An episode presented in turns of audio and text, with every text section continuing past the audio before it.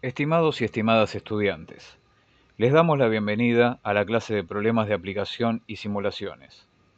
Vamos a realizar una breve descripción de cada una de las actividades propuestas y es necesario que luego realicen una lectura atenta de cada consigna.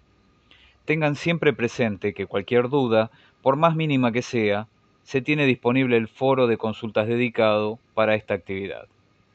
En esta actividad trabajaremos sobre conceptos de mediciones por eso, es importante, antes de comenzar, que vea la conceptual de mediciones subida al aula virtual.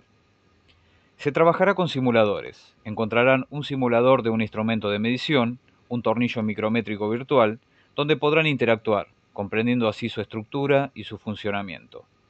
Luego encontrarán otra simulación, basada en la escala del universo, en donde podrán recorrer diferentes objetos, animales y cuerpos de todos los tamaños encontrados en la vida real, hasta llegar al universo observable.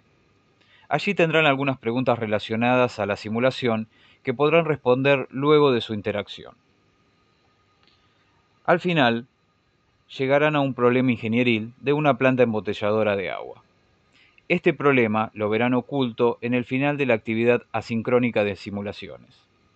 En las fechas pautadas que las encontrarán en el calendario de la cátedra, se realizará un encuentro sincrónico, de carácter obligatorio, en donde daremos apertura a la consigna del problema ingenieril y en donde deberán resolverlo en grupo, en un plazo de tiempo, el cual les iremos indicando llegado el momento. Recuerden que antes de iniciar el problema ingenieril, recomendamos que hayan resuelto todos los ejercicios y problemas de mediciones planteados en su respectivo espacio. Este problema tiene características de integración de temas con un nivel de dificultad que se asemeja en su mecánica de resolución a un problema parcial. Es importante no olvidar que todas las dudas e inquietudes que posean deben canalizarlas en el foro de la actividad.